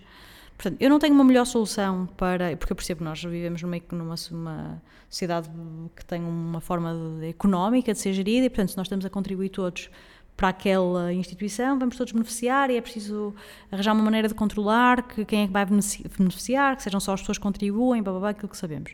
Não tenho uma melhor solução do que eh, países, mas os países eh, foi uma das coisas que eu adquiri em viagem ou que eu percebi em viagem, também são assim conceitos um bocado abstratos. O que é que é um país, o que é que é uma cultura e tal. Eh, e não sou a pessoa mais nacionalista do mundo enquanto portuguesa. E além disso, ainda sofria um bocado daquele complexo de inferioridade dos portugueses, que eu a falar nisso até na, na coisa da metamorfose, que eu às vezes acho que se justifica. Que, tipo, que em Portugal se faz tudo pior, ou sofri um bocado daquilo. Então decidiram, ah pá, eu vou pôr aqui a minha bandeira a assumir, eu sou portuguesa. Pá, e o facto é que os portugueses são os porreiros, porque sempre que eu encontrava, ou alguém tinha estado em Portugal que tinha adorado aquilo, eu, nu- eu nunca tive. Pá, eu acho que se eu pudesse uma bandeira de Israel na mochila, se calhar ia, ia haver conversas desagradáveis que não me apetecia estar a ter, se eu fosse israelita, não é? Tipo, e então ia a Palestina e tal, não sei o quê. Pá, se eu pudesse a bandeira americana de ouvir eh, piadas do presidente ou coisas assim, a bandeira de Portugal nunca me provocou uma conversa desagradável e só me provocou conversas fixas. O que eu quero dizer com abrir portas é isso. E a bandeira é aquele emblema pequenino, que era ou alguém que já tinha, tinha estado em Portugal e dizia que é o melhor peixe, é o melhor clima e tal, e, ou então portugueses, que viam a bandeira portuguesa, assim em sítios eh, estranhos, e perguntavam se era portuguesa e convidavam para, ah, então É. vou-te mostrar aqui, ainda beber um copo. Pá, foi ou não servia para nada ou servia para coisas boas. Boa. E, e qual foi assim. Consegue des- destacar assim alguma, alguma história relacionada com a, com a bandeira com- ou com o facto de seres portuguesa? Alguma reação assim mais inesperada? Alguma, alguma situação em que a pessoa topou que tu eras portuguesa e tipo. Uma, uma pessoa que, ainda, que agora se tornou meu amigo, que é o Chico, se estiver aqui a ouvir, que eu devido, ah, que foi. Estávamos no México, por acaso, numa zona assim de praia, e eu passei com a bandeira e ele diz em bom. hum, em, portu- não, aquilo depois houve uma série de asneiras e de coisas, mas primeiro não, a primeira coisa que ele diz é: Ó Tuga! E eu viro-me para trás e ele: És mesmo Tuga, foda-se! Bela introdução. E eu, Mas ele era português? Ele era português. Ah, ok, ok. E viu a bandeira e disse: Ó Tuga! Mas nem sabia se era nem se não era. Não era, exatamente. E ele estava lá com um grupo de amigos. E pronto, e começou assim uma interação muito interessante só por causa da bandeira e pronto, e conhecermos. Entretanto, houve ah, grandes viagens e aventuras com as pessoas que estavam nesse grupo. Uma das pessoas ah, chegou a trabalhar comigo depois na agência de viagens em que eu estava antes, que era da Wanderlust, agora estou na Landscape. Uhum. E, hum, e pronto, surgiram muitas conexões ali de- dos tugas dos portugueses. Ok, muito bem. E estavas simplesmente a passear na praia com, com a tua mochila. Sim, numa zona de praia, ele levava a mochila e eu vi aquilo. É, engraçado. Mas mudou o rumo total da minha estadia nesse sítio. Passei logo a ter uma vida, ele, porque ele estava lá mais ou menos a viver, assim um bocado hippie também, estava lá tipo há um mês, mas estava super integrado na vida social daquele sítio, era muito conhecido, muito popular, organizava umas festas. Portanto, eu de não ter nada, não ter um plano, de repente estava soberbada de vida social e de. E mudou tudo, dali fui com eles para outro sítio. Ok. Pois, porque é, pronto, nó- nós não temos tempo aqui para, para percorrer os teus 20 meses de, de estrada, não é? Eh, mas acontecia-te muito isso, não era? Tu, portanto, agora estás aqui, estás a planear ir para ali, mas depois conheces alguém que te desvia e antes de ir para o ponto A, se calhar vais passar pelo menos primeiro pelo B ou pelo C, porque conheceste, tanto conheceste este português, como conheceste, se calhar, outras pessoas pelo caminho que te levaram a, hum, em vez de ir por aqui, vais por ali primeiro, não é? Portanto, a tua viagem Sim. foi, o, o, teu tempo em estrada foi muito, foi muito assim, não é? A, a, minha viagem passou a ser assim, nessa altura, e depois eu então vim a Portugal durante uns tempos, numa de vou-me reintegrar, uh, tipo sair da prisão e vou-me reintegrar, é? mas aquilo não resultou porque eu tive muita dificuldade. Também escolhi vir no inverno. Pois era, era isso que eu te ia perguntar a seguir, portanto, terminados os 20 meses, uh, voltaste a Portugal então, e, e, e ias a contar que. Hum, pronto, deve ter sido estranho para ti voltares a Portugal, não é? Voltares a, um, a, uma, a uma base que na altura já não tinhas base, não é? Porque Tinha largado a casa. Já não tinhas a casa cá, portanto foste para, para a casa dos teus pais. No Porto, na Maia. E depois, eh, como é que foi... Hum, como é que foi a tua vida depois a partir daí? Como é que é voltar a ter um, uma casa, uh, voltares a ter... Não, não tive, nunca mais tive. Querer, tinhas a casa dos teus pais, que é como se fosse a tua, de certa forma, não é? Não, não é bem. Então, eu voltei para lá, para a casa deles e, e hum, o mercado turístico, hoteleiro em Portugal estava muito borbulhante e muito movido e até havia muitas oportunidades deste trabalho, daquele, mas eu acabei por optar por fazer uma coisa fora da minha área, uma vez mais. Ah, vou aprender uma coisa nova e fui trabalhar para uma empresa de marketing digital, tive que fazer uma curva de aprendizagem para aprender outra vez coisas, pá, e para aprender que não gostava daquilo.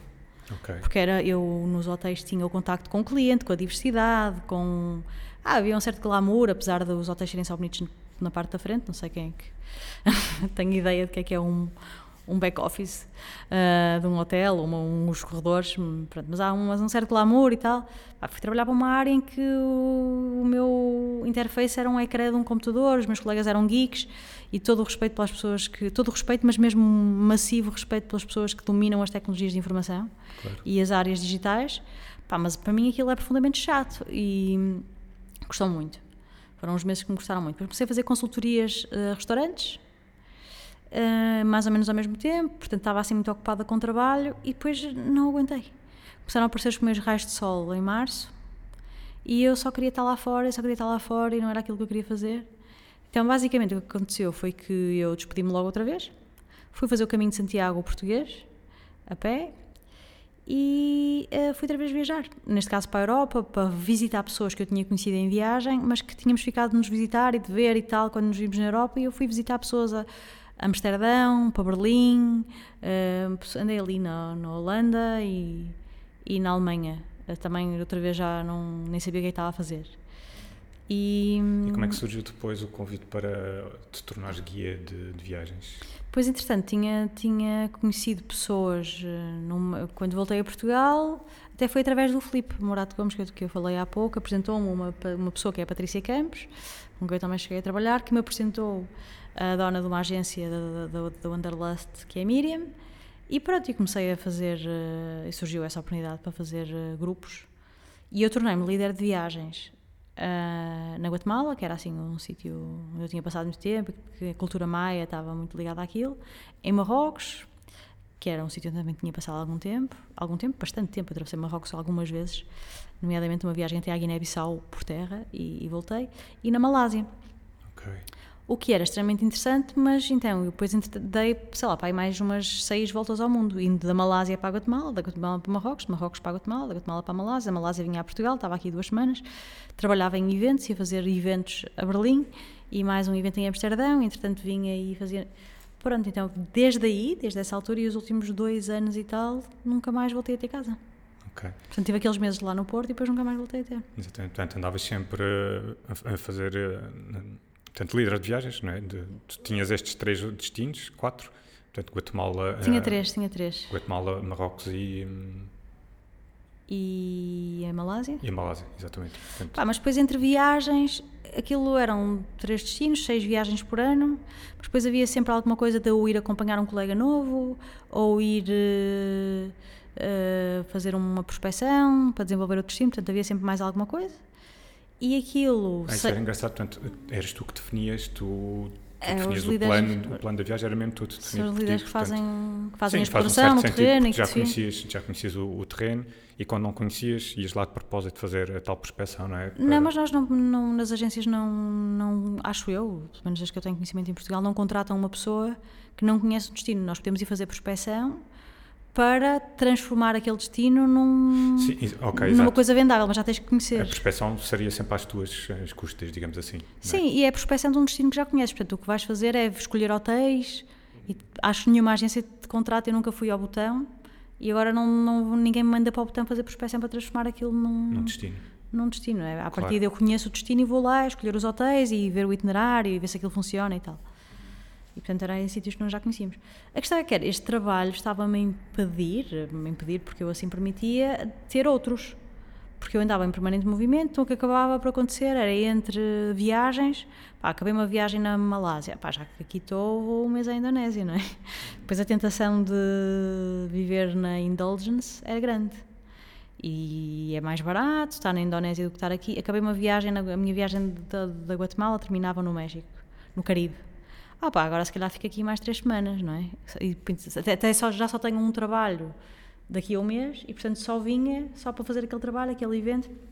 E pronto, estive assim como freelancer em permanente viagem, eh, mais dois anos e meio. Uhum. Ok. Boa. Mas não deixa de ser. eh, eu- se calhar era. Não sei se era o teu sonho, mas quer dizer, estava relacionado com aquilo que tu, tu gostavas, não é? De andar sempre em viagem. E, e se calhar leva-me aqui um bocadinho atrás ao, à questão do- do- dos destinos. E porque também já percebi que tu também és uma pessoa muito de, de, de apanhar energia do, do sítio e já falaste aí várias vezes da. Acho que já não preciso perguntar qual é o sítio, porque já falaste várias vezes da Guatemala com, com um toque diferente do, dos outros países por onde passaste. Ahm, portanto, a Guatemala é assim o teu, dos sítios todos por onde passaste, dirias que é o teu, encontraste ali qualquer coisa, uma energia diferente dos outros sítios? Sim, o que é que há aí de especial para ti na, na Guatemala? Nem sei explicar, por exemplo, passei muito tempo na Índia, também tenho uma energia muito especial e tem, até por acaso são, são coisas energeticamente para mim parecidas. Guatemala não é um sítio onde eu vivaria, mas é um sítio onde eu quero voltar eh, todos os anos, se for possível, durante um tempo, o resto da minha vida. Ok. Por acaso, recentemente, se me perguntarem, ah, e o teu sítio de viagem que mais te surpreendeu e qual é o teu preferido? É um que eu conheci muito recentemente e pelo qual fiquei apaixonada e quero voltar, que é a Patagónia. Ok. Patagónia chilena e, e argentinas. Hum, agora, a Guatemala ah, foi por tudo, por tudo que me proporcionou. Que a Guatemala é um sítio em que tudo aquilo que nós estamos a fazer, ou que já fizemos, em termos de desenvolvimento, o dito desenvolvimento, nós não sabemos muito bem como é que a coisa aconteceu aqui, não é? Tipo, de repente deixa- passamos todos a trabalhar para multinacionais e a consumir eh, muito roupa, plástico, eh, perdemos um bocado as nossas tradições. E foi assim uma coisa um bocado rápida, porque os meus avós, a minha avó usava um lenço na cabeça e uma saia até ao joelho. Eh, o que se comia não havia papaias. Eh, eu lembro-me de ir a primeira vez à França quando tinha, sei lá, 8 anos e ficar maravilhada num supermercado com a quantidade de bolachas, porque aqui só havia bolachas da Nacional, que era a Maria. Portanto, isto foi uma coisa um bocado recente o que nos aconteceu aqui e nós nem vimos bem como é que isto estava a acontecer. E na Guatemala, o que eu, o que eu vou- estou a dizer nem é a melhor coisa sobre o destino, mas para mim é fascinante. É, são das coisas que. Isto está a acontecer agora, mas ainda está lá o antigo, que vai estar sempre, de alguma maneira. As tradições maias, os trajes, a alimentação e tal, mas dá para ver o que é que se está a fazer ao ambiente e o que é que é o desenvolvimento. Foi na Guatemala que eu aprendi o que é que é o desenvolvimento, o dito desenvolvimento. Porque é in your face, na nossa cara, o que é que está a acontecer. Que é a geração das senhoras de 40 anos, 50 anos, agora. hum, gostei nada de chamar senhoras às pessoas de 40 anos. gostei nada disso. Aqui o senhor deste lado agradece. Rewind. Ahm, as senhoras eh, de 50 anos, e peço desculpa às pessoas de 50 anos, mas, e as meninas de 40, Exato. ah, usam o traje típico e têm os seus filhos que já nunca vão usar o traje típico. Portanto, andam com os meninos pela mão, eu, eu digo esta expressão muitas vezes, mas eu acho que é com a t-shirt do Ronaldo. Portanto, eles usam umas calças às flores, muito bordadas, os homens, e uma coisa tipo uma espécie de, de avental que parece uma saia, e o filho está ao lado com a t-shirt do Messi ou do Ronaldo.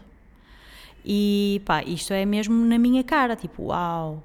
Eles comiam hum, tortilha, uma tortilha feita à mão, que elas ainda continuam a fazer, mas entretanto há montes de televisão e rádio, não sei o que, publicidade, a dizer que o bulical e uma coisa que é o pinguim, que eu nem sei se isso está aqui, que é um tipo um queque com açúcar dentro, açúcar, ah, que tem muitas vitaminas para a sua criança. Então eles dão-lhes aquilo ao pequeno almoço, tipo um, uma Coca-Cola e um pinguim. Que é pior que um donuts. É um donuts, mas que tem açúcar dentro. Sim. Porque tem muitas vitaminas, diz lá no pacote. E eles antes comiam a banana e atiravam a casca da banana para o chão. Porque aquilo era bio, eu para o, campo, porque aquilo era bio, então atiram o plástico, agora ti- abrem o pinguim e atiram o papel. A culpa não é deles, eles estão a ser vítimas do dito desenvolvimento. Pois, agora estou a perceber o que é que estavas a querer dizer. Há bocado estavas a, a- não estava a perceber exatamente, mas esse, esse exemplo é, é paradigmático realmente, se calhar, do que nos aconteceu nos anos 80, Até a nós, talvez. Sim, aí, não sei muito bem 70, quando. Mas lá está a acontecer agora e dá vontade de dizer: Meu, isto não vai acabar bem.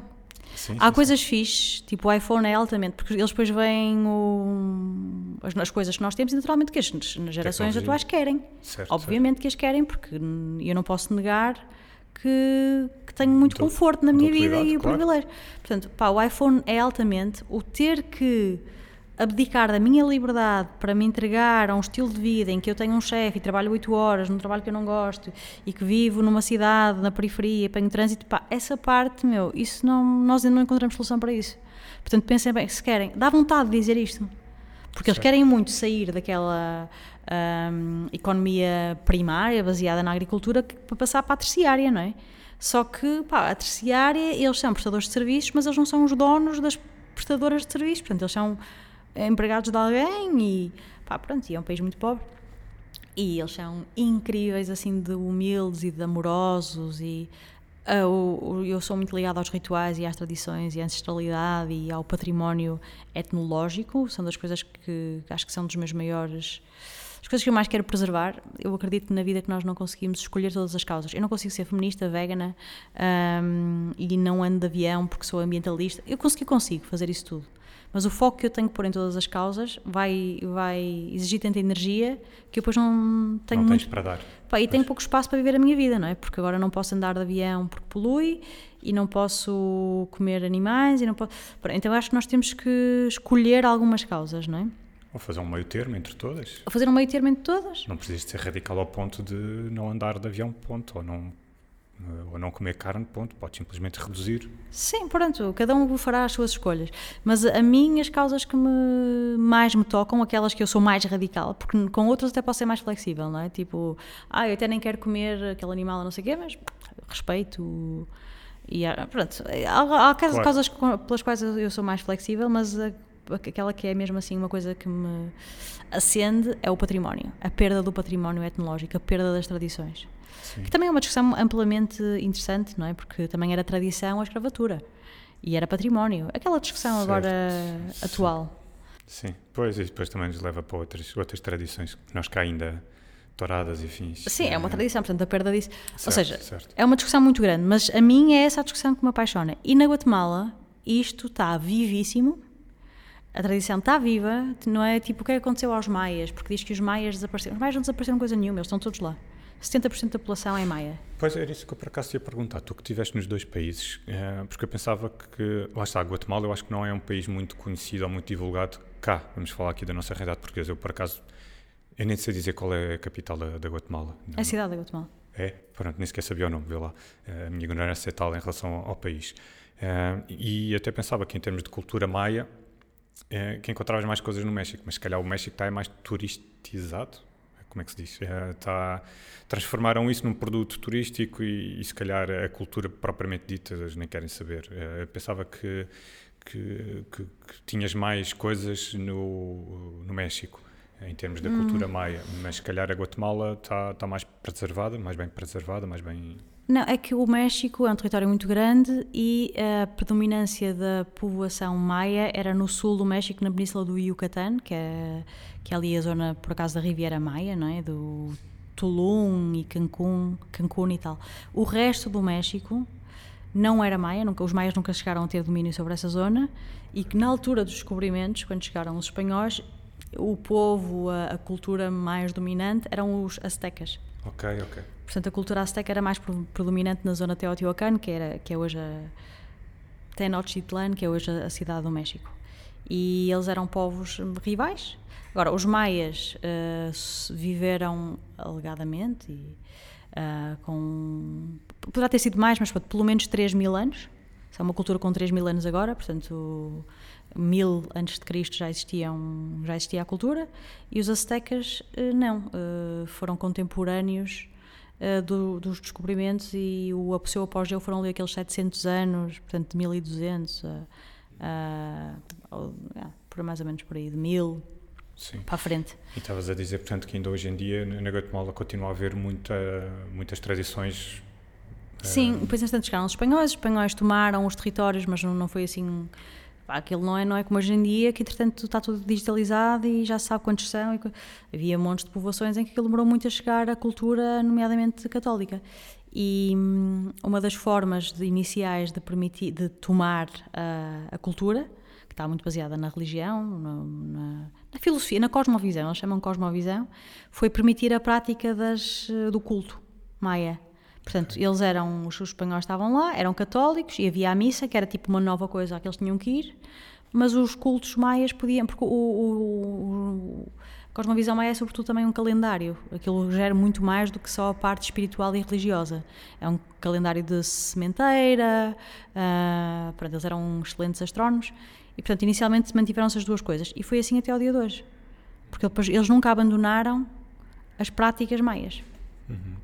Ok, bom, ainda bem, ainda bem que pronto que não que a colonização não e os descobrimentos não deram cabo dessa dessa parte, se calhar como se calhar como aconteceu no México. Uh, não sei. É, no México aconteceu. Porque foi. aquilo que era hábito é quando eles chegavam, quando os colonizadores chegavam a qualquer território a algum sítio, era impor a cultura, impor tradições, a religião, nomeadamente, e portanto não sabia que pronto que aí tinha sido permitido a manutenção do, dos cultos que já eram já, já eram ancestrais, digamos assim, não é? Um... Sim, muito, é como também aconteceu com, com os Incas. Muitas igrejas foram feitas em antigos templos. Pois. Mas eles podiam fazer dentro da igreja, por exemplo, há um sítio na Guatemala, e também há um no México, em, que também é maia, uh, que ainda hoje dentro da igreja se fazem rituais maias. Rituais okay. com matar galinhas e coisas assim. Ok, não uh, Rituais conseguem tudo dentro da própria igreja, porque foi assim, eles, primeiro, eles montavam uma igreja num sítio onde eles já tinham um templo. Olha, não fazia ideia que, que, isso, ainda, que isso tinha sido permitido. isso, é muito, isso é muito engraçado, porque eu pensava que, pronto, que era prática corrente, e aliás, tu vês no, noutros países, um, até mesmo em outras culturas, até mesmo em África, uh, que, pronto, chegavam e impunham a religião e, e, pronto, e depois, e mesmo ainda antes disso, quando... Mas isto já, já é mais antigo, quando, quando o Império Romano estava a expandir, por exemplo, tens um, no Aconteceu muito isso nas tradições eh, nórdicas, por exemplo, dos povos pagãos, por exemplo. Uh, aconteceu muito. Aliás, eh, as pessoas, se calhar, não sabem, mesmo, mesmo feriados que nós temos hoje em dia, festas cristãs que nós temos hoje em dia, uma das técnicas utilizadas foi aproveitar aquilo que eram as festas pagãs e colocar festas uh, um, cristãs, religiosas. religiosas, precisamente nos mesmos períodos. Portanto, Sim. os solstícios Uh, tudo isso uh, e uma série de, de, de, festividades que eram pagãs uh, estão foram digamos assim não, não digo aniquiladas mas foram esquecidas porque foram um, começando a ser impostas e a ser celebradas por uma religião com mais poder Uh, precisamente das mesmas datas. Portanto, tem, tens muitos casos desses. O Dia de Todos os Santos, por exemplo, que coincide com o, o, o Dia dos Mortos. O Dia é, dos Mortos, no caso, da, no caso do México, é muito celebrado. Uh, no caso das religiões pagãs, uh, tem, tem outro nome. mesmo o próprio, o próprio Natal, existe uma. Agora está-me a faltar o nome, não é qual é o contrário do solstício? É o. Equinócio. O equinócio, exatamente. Tens o equinócio no, ali porque depois aquilo varia com. Não, não, os solstícios, os equinócios não têm uma data específica de calendário, não é tipo o dia 25 de dezembro, não é, não é tipo o dia 21 de março, quando começa a primavera. Tem a ver com a rotação da Terra e com a posição do Sol e com a posição da Lua. Portanto, mas andava ali à volta daqueles dias, porque isto bate tudo mais ou menos na, na mesma altura. Mas, um, mas por exemplo, o, o, Natal aconteceu muito com isso, portanto, celebra-se o nascimento de, de, Cristo ali na altura do 25 de dezembro, mas mais uma vez também coincidentemente ali um, havia ali uma, uma celebração pagã muito forte em toda a Europa, principalmente centro e norte, que batia ali no 21, 22 de dezembro, que tinha a ver com, com o equinócio, acho que é o equinócio de inverno, ou seria, sim, acho que é isso, agora já me estou a lembrar dos nomes. Mas, portanto, havia muito esta, este hábito Sim, de quando chegas, impões e pá, pronto, e depois a cultura antiga se calhar vai-se vai -se perdendo e, hum, e, e, normalmente também se fazia muito isso, também havia muito esse hábito de ok, eles têm aqui este local de culto, vamos pôr o nosso por cima deles. E depois o, local de culto antigo vai-se perdendo. Isso tu estavas a contar é extremamente interessante o facto de ainda se celebrar hoje em dia num espaço de culto de uma outra religião. Sim, lá dentro há cerimónias maias dentro da igreja. E isso, o, calendário maia é o calendário mais uh, accurate, mais um, eficiente, vá, porque o, o resto dos calendários, por causa de uh, tecnicidades, uh, ficam desajustados. Mas o calendário maia, no calendário maia, as festividades, por exemplo, dos solstícios e equinócios, hum, batiam exatamente certo com as datas deles. Eles, o calendário tem 5 dias sem tempo no final do ano, que é precisamente de 25 de dezembro a, a 30 de dezembro, são os dias sem tempo que é para permitir esses ajustes. Pois. E é super eficiente. E eles continuam-se, por exemplo, a reger mais ou menos por esse calendário. Uhum. E têm as festas deles, mas ao mesmo tempo depois também celebram o Natal. Ok. E é muito curioso. É, isso realmente é, é engraçado, porque pronto, lá está. Então, continuas a ter as duas e a pessoa tem a liberdade de escolher aquilo que lhe fizer mais sentido e, e É, de certa maneira. não há... Não, eu acho que é interessante porque não há, não há a questão da imposição, percebes? Não é do género, olha, chegamos nós agora, nós temos mais força do que vocês, portanto a partir de agora é assim. Não, mas foi, foi imposto, tanto quanto eu percebo, foi imposto. Atenção. Também, mas também foi imposto, mas permitiram a continuidade do, percebes? Não aniquilaram completamente as tradições antigas como Não, mas aconteceu. era no- com a intenção de impor a outra e acharam que era a melhor forma de entrar. Segundo alguns autores, até, uma das coisas que chocava os colonos era o sacrifício humano e os sacrifícios Certo. e a morte e o sangue, que ainda hoje faz parte dos rituais deles. Não fazem sacrifícios humanos, como é óbvio, mas fazem sacrifícios de sangue, de animais. E, ah, e aquilo chocava-os. E então, mas era um bocado estranho dizer que o sacrifício humano é um absurdo e não façam isso. E temos aqui esta religião em que este homem está crucificado numa cruz a sangrar. Aquilo não batia muito uma, Sim, e, o e discurso uti- com E utilizavam escra- escravos, não é? E havia a escravatura também. é, Eles também, também usavam escravos para construir as coisas, mas para a própria coisa do sacrifício, pá, o Cristo na cruz eh, foi um, é um sacrifício. Então é por isso que se justifica, há- é uma das justificações para o culto das virgens, nomeadamente de Guadalupe, na América Latina, porque a, Igreja Católica terá entrado assim de forma um bocado mais soft, em vez de lhes mostrar o Cristo na cruz, dizia agora adorem esta eh, imagem, que é uma virgem, eh, muito suave e tal, mas a ideia era impor a, a cultura e tomar conta dela. E aliás, um, do, do- dos documentos escritos dos maias, tudo o que existia foi queimado, excepto três livros que neste momento não estão na Guatemala. Um está no National Museum of History. Ah, então estão espalhados na Europa. Só sobraram três livros porque eles acharam que era heresia, heresia, heresia, hereges. Sim, sim, heresia. e que queimaram tudo, Sim, na altura. Como, como de resto aconteceu, E mataram todas as pessoas alegadamente. sim, como aconteceu também na Europa, tudo o que era relacionado com. Epá, isso na Europa foi, foi por demais evidente, mas ainda antes, isto foi muito antes do- dos descobrimentos, portanto, numa altura em que a Igreja ainda era mais retrógrada em, em termos de. hum, em termos culturais, porque tudo o que era. tam- Estamos a falar, se calhar, eh, do século 900 para trás, ou século. eh, não, século, eh, século 9, século 10 para trás. Ahm, porque eh, tudo o que era relacionado com, com coisas eh, mais relacionadas com a natureza, lá está. O paganismo tinha muito, aliás, não tinha muito, baseava-se na natureza, não é? E tudo o que era escritos ou tradições foi tudo, foi tudo queimado. Tinha a ver com aquela história também um bocado da, caça às bruxas, etc. Eh, porque havia ali algum receio da igreja de não se conseguir impor, então mais fácil é apagar com tudo. E, hum, e também no, no Brasil penso que isso também aconteceu. Uh, com os Incas, por acaso. Com os Incas a história deve ter sido parecida agora, não, não Os Incas não tinham eh, Escrito, não tinham escrita. Eles tradição usavam escrita. uma coisa, agora não me ocorre o nome, que é uma, uma coisa circular com uns nós, que até hoje não está decifrado. Isso não foi destruído, mas também não se, consegui- não se conseguiu decifrar. Ok. Mas eles não ok. tinham. Mas, é, mas olha, interessante, ok. Portanto, a Guatemala é aí o teu. O teu... Pá, foi o destino que mais me tocou por isso, por isso porque o, o- parece que o passado e o presente estão juntos e completamente eh, vivem ali em promiscuidade. Uhum. Uma relação promíscua, eh, incestuosa entre, entre tradições milenares e o desenvolvimento que está a chegar agora e aquilo que cria-me conflitos que, internos que, pá, que a mim me fascinam. Sim. E parece que eu gosto de andar assim em zonas de desconforto. E aquilo é profundamente descon- desconfortável. Tipo, não, como é que tu vais explicar a uma pessoa que aquela aspiração dela é parva? Não é parva. Pá, a pessoa quer tirar uma licenciatura para ter acesso a um trabalho perfeitamente legítimo. Foi o que eu fiz, não é? Claro. Mas agora acho que mal. mas ao mesmo tempo não acho mal. Então, mas ali aquilo está permanentemente, estás a, permanentemente a ver isso. Vês tipo uma montanha linda, um vulcão e um edifício de betão a ser construído ao lado. Assim feio. Só que é uma escola. Ou é um centro de saúde e as pessoas precisam de acesso. Portanto, fica horrível naquela paisagem. Mas por outro lado, ah, pá, que fixe, eles agora têm um centro de saúde aqui, eu tenho. Claro, claro. Portanto, estás permanentemente. Sim, epá, é, sim é uma, uma- isso é uma conversa e uma discussão muito, muito complexa, porque lá está, tem a ver com o desenvolvimento, mas se calhar há formas de se fazer o tal desenvolvimento sustentável, não é? Fazer de forma sustentável e não de forma a destruir o que. O que se calhar não devia ser destruído, não sei. Pois, É- porque nós é agora temos que ir de férias para lá, não é? Porque aqui não há. Aqui, por acaso, até estava a falar de Riga Cheia, Portugal até temos uma natureza fixe. Sim, sim. Mas a maior parte dos sítios, ou muitos sítios, têm que ir eh, fazer escapadas à Indonésia ou à Tailândia, porque entretanto a natureza nos. no- epá, nós aqui na cidade também não temos que fazer escapadas. Sim, mas é relativo, porque, por exemplo, a Tailândia, tu própria contaste, e há várias pessoas a contarem isso, que ele já não é, se calhar, assim um destino tão paradisíaco quanto isso. Quando tu chegas a uma praia que está cheia, quando tu chegas àquela baía que está eh, repleta, como é que se chama? Que tiveram que fechar aquela baía super conhecida, não sei se é na Tailândia, aquela onde fizeram o filme do James Bond e, aquele do DiCaprio, a praia. Não sei onde é que é isso.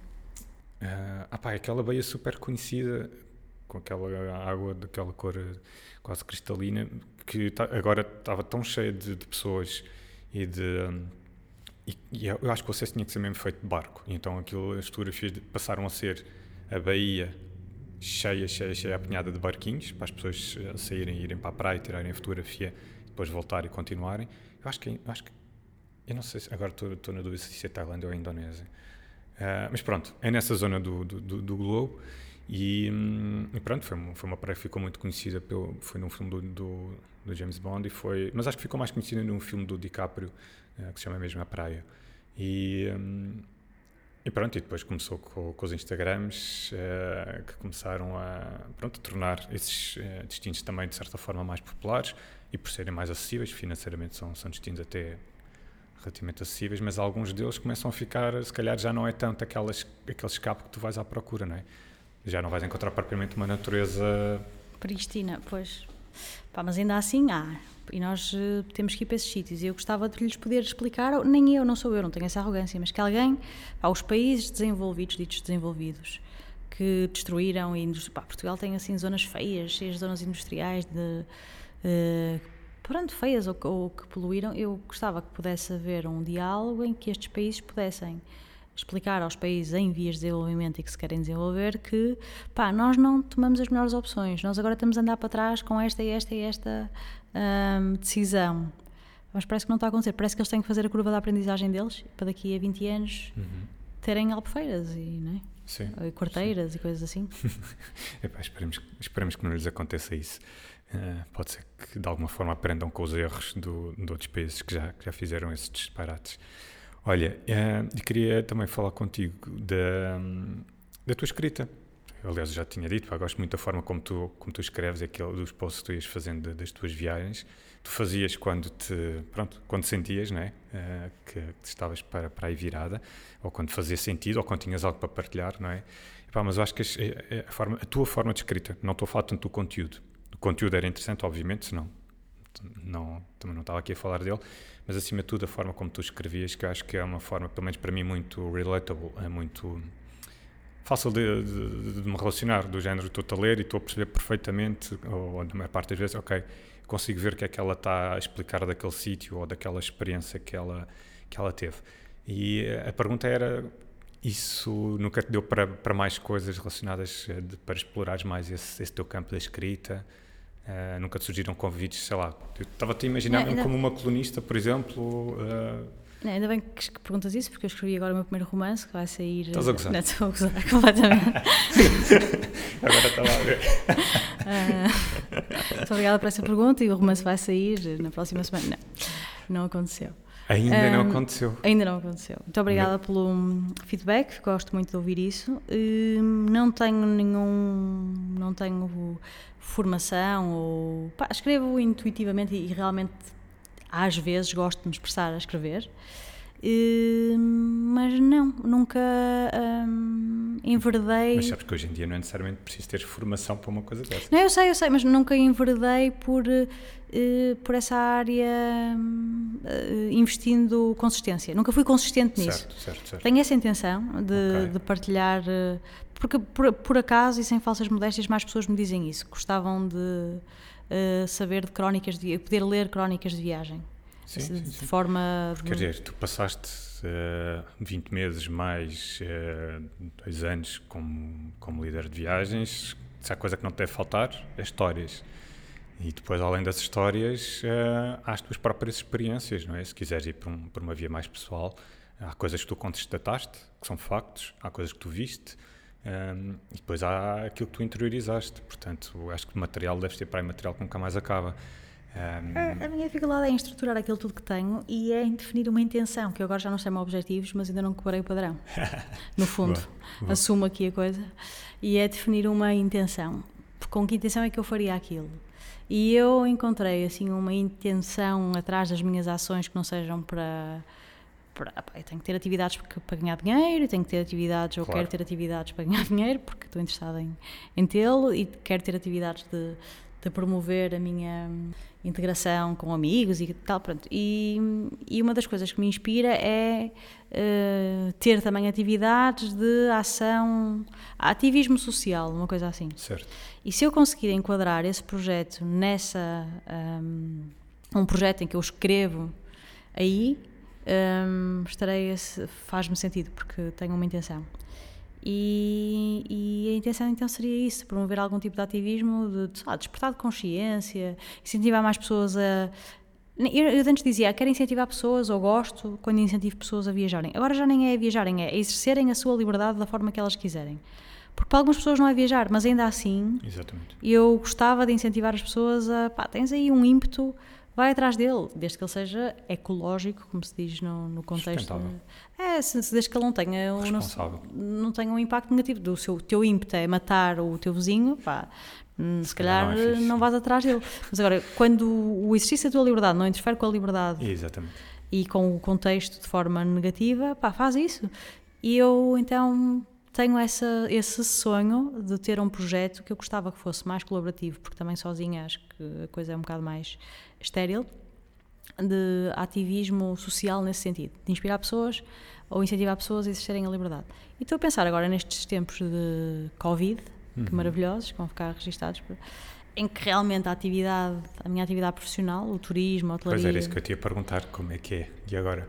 Pois Como agora... é que é agora? Agora é uma incógnita, não é? Para esta área, para esta área de, de viagens e mesmo enquanto líder de viagens, imagino que não há, não há grandes viagens que possas liderar agora nem nenhum- tens alguma previsão de quando é que eh, quando é que eh, as agências com quem trabalhas poderão voltar a ter eh, organizar viagens ou grupos?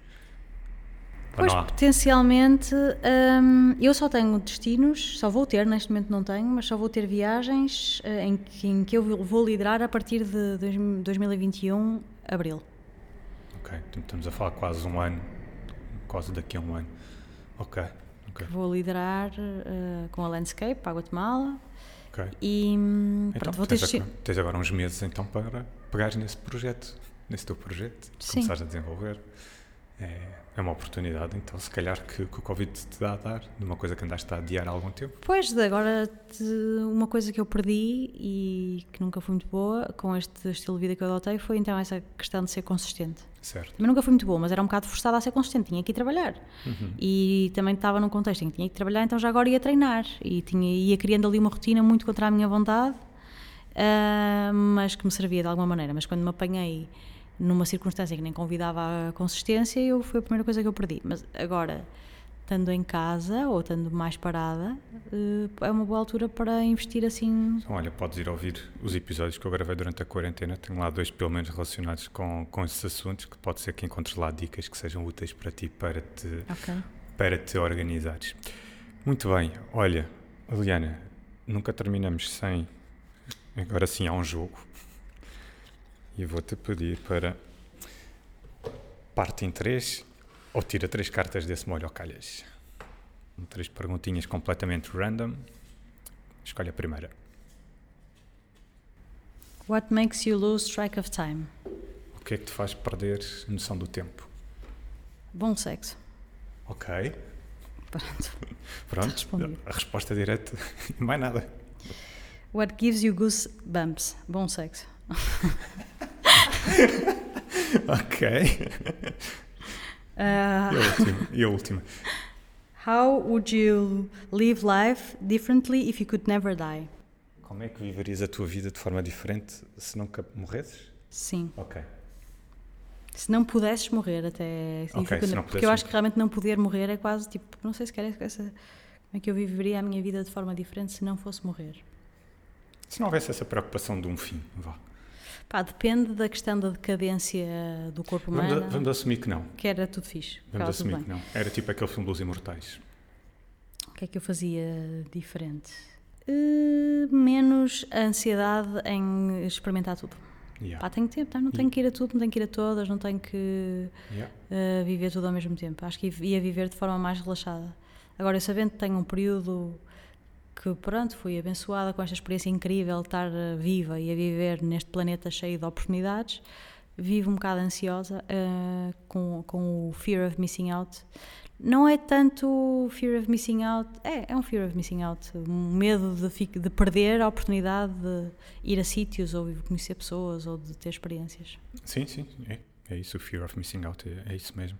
Mas sim, é, eu acho que é uma boa resposta. Eu acho que eu acho que alinhava pelo mesmo, por acaso. Acho que a minha resposta também seria, seria um bocado essa. Não, não haver aquela urgência, aquela ansiedade de ter que fazer as coisas acontecer rapidamente, porque lá está.